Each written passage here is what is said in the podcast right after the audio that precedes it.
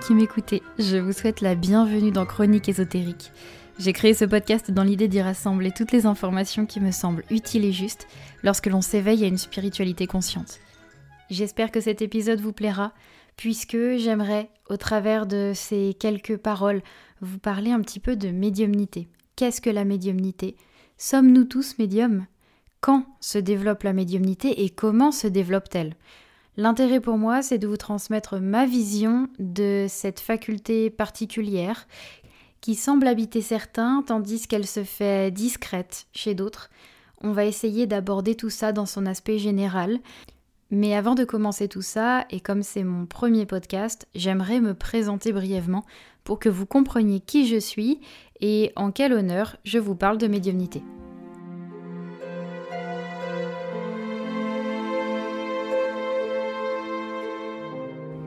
Je m'appelle Léa, je suis médium depuis ma plus tendre enfance et j'ai découvert le magnétisme grâce à mon grand-père paternel qui soignait tous les gens de son quartier et qui était passionné par euh, ce second métier qui s'était choisi. J'ai eu l'occasion de découvrir de nombreuses personnes qui gravitaient dans ce milieu et pour autant j'ai décidé de devenir euh, globalement autodidacte, c'est-à-dire de développer ma propre méthode de soins que j'applique au quotidien. Quand je parle de méthode, en fait, euh, ce n'est pas vraiment une méthode, puisque j'ai appris à percevoir, ressentir et m'adapter aux événements, aux circonstances, aux personnes, pour pouvoir recueillir des informations singulières qui s'adaptent toujours à la singularité de la personne qui vient me consulter. Je perçois les esprits errants, les lieux et diverses dimensions que je visite en projection de conscience. J'ai un quotidien onirique très riche et euh, je suis passionnée par mon métier. Je suis passionnée de transmettre mon savoir. C'est bien pour cela que je suis aujourd'hui là à vous parler et que j'aimerais vous transmettre euh, mes connaissances, mes pensées pour qu'elles enrichissent votre expérience, votre perception du monde et que ce point de vue puisse simplement euh, étoffer le vôtre.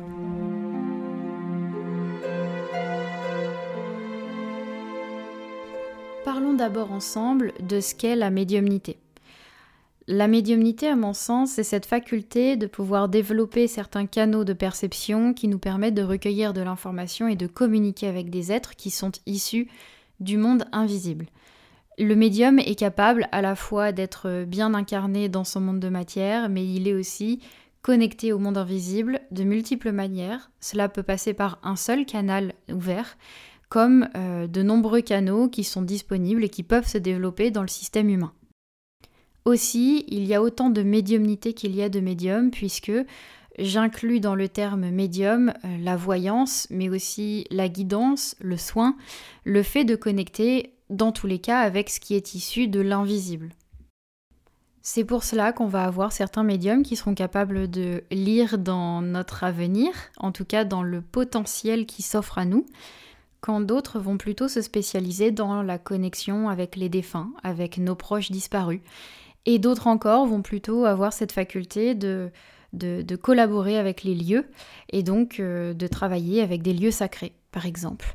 Quand d'autres vont plutôt soigner, ce qu'on appelle par exemple le soin énergétique que je propose moi-même, qui est une connexion aux structures subtiles du système humain et aussi une connexion à la destiné à l'incarnation d'un esprit, à ses mémoires euh, karmiques, transgénérationnelles. Bref, il y a autant de médiums qu'il y a euh, de médiumnité et vice-versa. Cela pourrait être euh, comparé au fait d'être un artiste. Tous les artistes ne vont pas l'être par le même médium, justement. le terme est similaire. Certains vont peindre, d'autres vont dessiner, d'autres vont faire de la sculpture. Eh bien, chacun a sa spécialité, mais euh, tous sont nommés comme, ou qualifiés comme étant des artistes.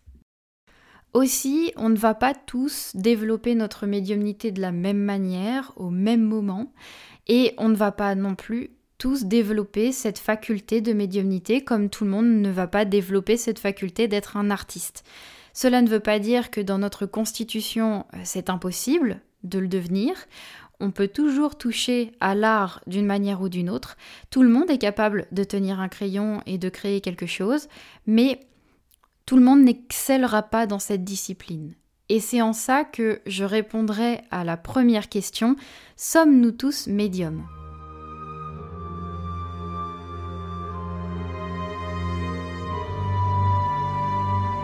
Faut savoir que la médiumnité est un outil à part entière, un outil qui nous permet de déployer des sens, de déployer une compréhension du monde. Cela nous permet de connecter, parce que la vie, c'est un enchaînement de connexions entre les êtres, entre les consciences. Et la médiumnité, c'est une faculté innée qui se développe de manière plus ou moins approfondie, importante chez les individus. La médiumnité, elle s'inscrit aussi dans la destinée, dans le sens où tous les êtres ne vont pas tirer profit d'une médiumnité qui se développe. Dans les accompagnements que je propose, j'ai affaire à des centaines d'existences et de chemins de vie différents. Et il m'arrive par exemple de connecter avec des personnes qui n'ont pas de nécessité absolue à développer leur médiumnité parce que cette incarnation est vouée à leur enseigner la fusion avec la matière, l'apprentissage d'un quotidien humain, ce qui ne signifie pas pour autant qu'ils sont complètement coupés de ces sens, puisque la médiumnité, d'une certaine manière, c'est aussi une faculté naturelle en chacun de créer des échanges subtils et inconscients euh, entre l'extérieur et l'intérieur. C'est le fait de capter de l'information subtile, et de l'information subtile, on en capte tous tout le temps, parce que sans ça, nous ne pourrions juste pas être vivants. Nous restons des esprits incarnés dans des corps, et donc nous ne pouvons pas être coupés complètement de l'invisible. Ce qui fait d'un médium, ou ce qui fait d'une personne euh, une médium, c'est qu'elle est capable de conscientiser ces informations et potentiellement de les intégrer dans ses prises de décision quotidiennes, dans ses échanges avec les autres êtres qui l'entourent, mais aussi, je pense personnellement que nous sommes amenés à développer de plus en plus ce potentiel de médiumnité, tout simplement parce qu'il nous permet de capter tellement d'informations et il nous permet une tellement plus grande conscience de tout ce qui implique la vie et le monde dans lequel nous sommes qu'il est inhérent au développement de la conscience de l'être humain en termes généraux. La médiumnité était quelque chose d'absolument normal dans les civilisations qui nous ont précédés. Ce n'est pas nouveau. L'humanité ne découvre pas la médiumnité, mais notre civilisation la redécouvre dans tous les cas. Ce qui fait que nous avons de plus en plus affaire à des enfants qui apparaissent dans ce monde et qui développent ce potentiel, tout comme ils le développaient avant. Mais ce qui a changé, c'est que notre société est beaucoup plus apte à accueillir ces facultés et donc à ne pas les éteindre prématurément. Parce qu'il est bien là le souci, c'est que une grande partie des médiums en herbe sont euh, complètement biaisés parce qu'on leur coupe l'herbe sous le pied, et parce qu'ils découvrent à partir de 6-7 ans non seulement qu'ils voient des choses que les autres, en tout cas adultes, ne voient pas, mais en plus ils ont affaire à des adultes récalcitrants qui ont peur de la médiumnité ou qui n'y croient pas, et qui vont targuer l'enfant de fou, ou lui dire qu'il imagine, qu'il a un imaginaire très riche, et que tout ça n'existe pas. Donc ses facultés vont s'éteindre. Aujourd'hui, nous sommes beaucoup plus aptes à accueillir cette faculté-là. Euh, cette connexion-là, elle est même plutôt valorisée dans certains milieux, même si c'est pas totalement répandu, elle est de plus en plus valorisée. Et donc je pense que nous allons de plus en plus développer cette médiumnité, cette conscience, ce qui va forcément et profondément changer notre manière d'échanger entre nous et surtout euh, la manière dont notre civilisation va s'inscrire dans son humanité, dans le monde dans lequel elle vit. Et ce qui est important, c'est que cette médiumnité, elle ne se développe pas n'importe quand. Et elle peut intervenir à toute étape de la vie d'un être humain. Après de multiples accompagnements et de multiples connexions avec vous, j'ai bien compris que cela dépendait du chemin que l'on a décidé pour soi-même. Cela dépend aussi euh, de la manière dont nous appréhendons cette faculté de manière émotionnelle et sociale mais ça dépend aussi euh, de notre capacité à accepter de vivre quelque chose qui ne soit pas forcément compris par la société, compris par l'entourage et surtout la manière dont ça nous nourrit personnellement.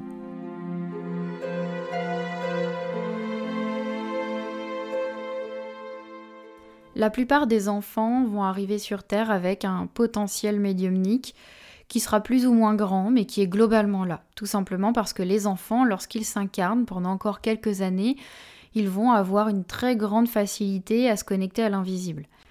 Au fil du temps, l'enfant va apprivoiser son corps, va s'identifier de plus en plus à son corps, il va se reconnaître dans ce corps, et donc il va tisser un lien qui va petit à petit l'émanciper de l'invisible pour une durée euh, euh, déterminée qui prendra fin lors de sa mort, que l'on souhaite la plus tardive possible euh, et dans le plus grand bonheur. Mais il va petit à petit s'apprivoiser, s'accommoder en tant qu'être humain à ce corps humain. Certains vont donc perdre entre guillemets ou éteindre cette prédisposition à la médiumnité parce que leur entourage fait que, d'autres vont les conserver mais par contre ne pas s'en servir plus que ça, quand d'autres vont vraiment conserver un grand développement de cette capacité médiumnique et évoluer toute leur vie avec. Mais dans les enfants qui ne vont pas préserver cette médiumnité, il y a aussi ces personnes qui ont choisi dans leur projet d'incarnation de développer une médiumnité de manière tardive. Tout simplement parce que nous devons avant tout développer notre réseau social, euh, notre connexion à notre famille, notre cercle familial, à notre civilisation, parce que sans ça, nous n'aurions pas une base euh, et un, un attrait pour la matière suffisant pour pouvoir développer une médiumnité qui soit équilibrée. Il y a aussi les personnes qui vont développer leur médiumnité par le biais d'un deuil, d'un choc émotionnel, parfois même de rêves un petit peu particuliers, comme des sorties astrales ou, des choses qui, vont, des éléments, des expériences qui vont catalyser cette découverte et cette mise en place. Mais il y a aussi euh, les expériences de mort imminente qui révèlent assez souvent la médiumnité latente euh, chez les personnes. Et généralement, ça a lieu un petit peu plus tardivement, c'est-à-dire que ces expériences sont un petit peu comme de nouvelles petites naissances, c'est comme une sorte de renaissance qui va comme marquer l'expérience de l'être humain en au moins deux phases. Et l'intérêt de ces phases, c'est à la fois de pouvoir se connecter pleinement, par exemple, aux mémoires transgénérationnelles, euh, à la à l'information qui est contenue dans notre corps et de pouvoir la transmuter pour ensuite servir un dessin complètement nouveau. C'est presque comme si nous étions deux personnes différentes lorsque nous vivons ce réveil de médiumnité en plein milieu de notre expérience. Nous avons été une personne avec ses croyances et ses pensées et nous devenons finalement une autre personne avec de nouvelles croyances et de nouvelles pensées. Et c'est en ça qu'il est très très intéressant de comprendre ce pourquoi nous sommes passés par certaines étapes et à quel moment nous y sommes passés parce qu'il y a généralement une justesse qui est assez euh, prépondérante. Même si tout n'est pas juste, même si tout ce que nous vivons n'est pas juste, il y a quand même un enchaînement dans les événements qui trouve du sens et qui, en faisant une sorte de rétrospective, nous permet de comprendre que nos choix nous, nous ont menés jusque-là, que certains événements non choisis nous ont aussi menés jusque-là, et que tout s'imbrique pour former une, espèce de dessin général qui est finalement euh, relativement stable, juste, euh, et qui a du sens.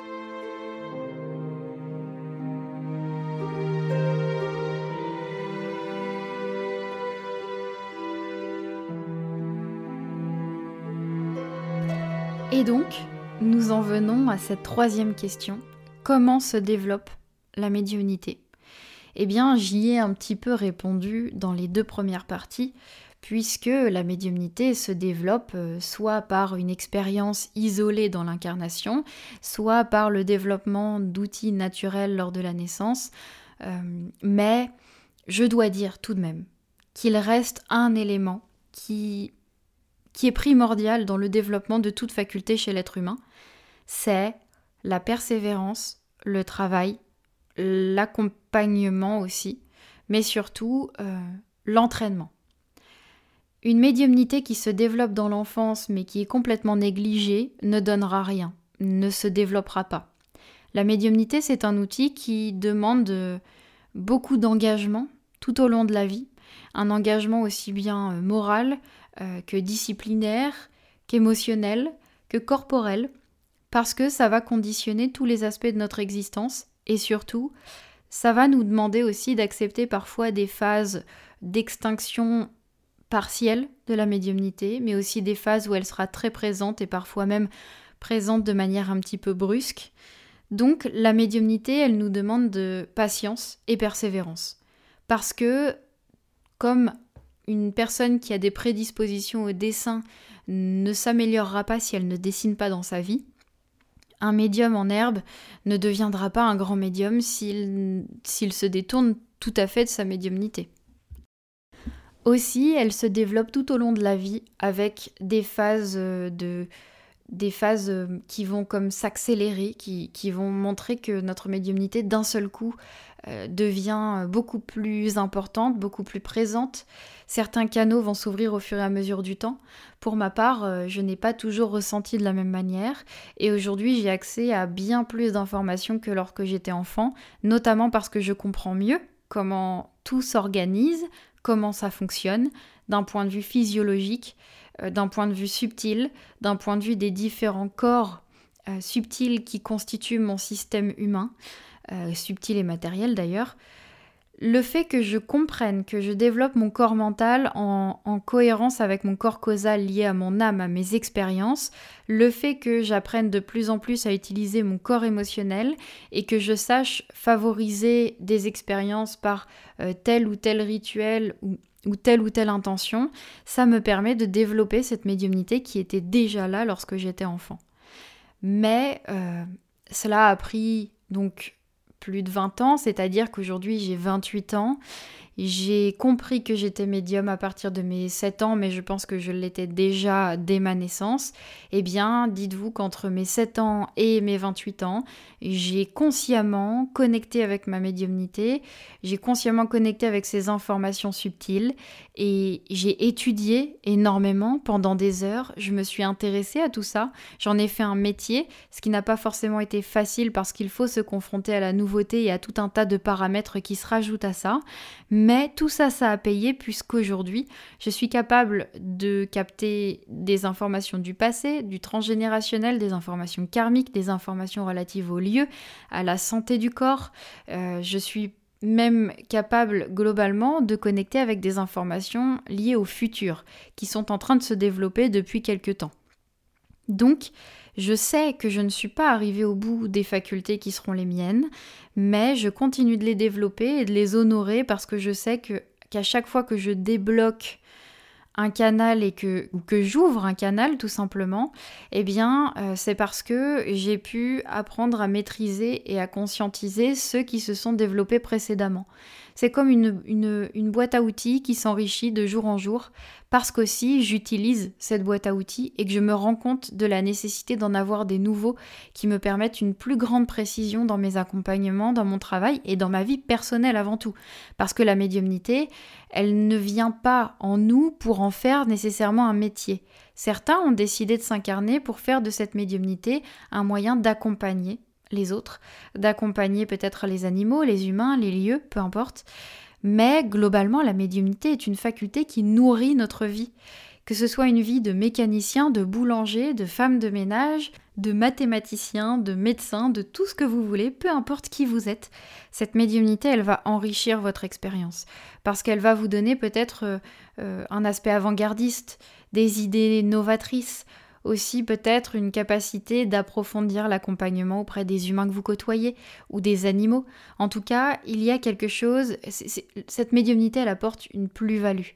Et cette plus-value, elle n'est pas forcément exclusive à la médiumnité. Tout métier peut être enrichi par cette faculté. Et, et sans parler de métier enrichi par cette faculté, humainement parlant, nous sommes enrichis par cette faculté la médiumnité, elle nous pousse aussi et avant tout, et d'ailleurs j'en parle en dernier alors que j'aurais dû en parler en premier, mais la médiumnité, elle est là pour nous permettre d'évoluer, de comprendre notre nature profonde et la nature qui est extérieure à nous-mêmes d'une autre manière. C'est comme une capacité de philosopher la vie et d'intégrer cette philosophie à notre quotidien.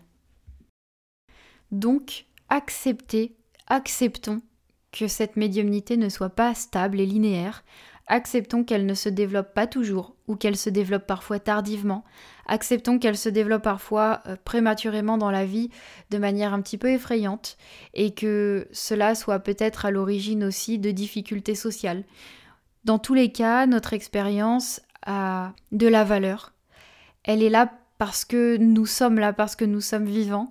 Et c'est grâce à notre empathie, notre sensibilité et notre capacité à penser les choses que nous pouvons enrichir le monde qui nous entoure.